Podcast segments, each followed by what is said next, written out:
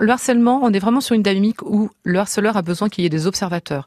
Le harceleur, ça peut peut-être vous étonner, est toujours un jeune en difficulté.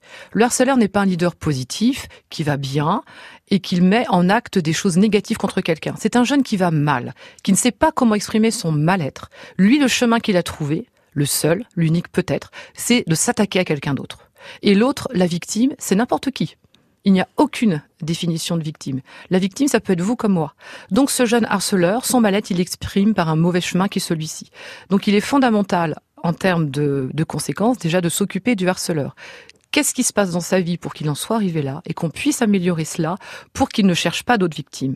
Mais les conséquences sont bien évidemment le plus terrible pour la victime. 50%, ça peut vous étonner, 50% des harceleurs sont d'anciens jeunes harcelés. Et ça, c'est terrible pour eux. Parce que souvent, ils entendent dire, mais comment oses-tu faire ça? Toi qui l'as subi. Mais justement, il a subi quelque chose de terrible. Les adultes n'ont pas bougé, leur entourage n'a pas bougé. Donc lui, il a intégré que la violence, c'est ainsi que les choses se font. Et tous les autres sont potentiellement des gens à attaquer puisqu'ils lui ont fait subir des choses. Donc il faut vraiment, vraiment régler l'accompagnement des harceleurs de leurs propres difficultés.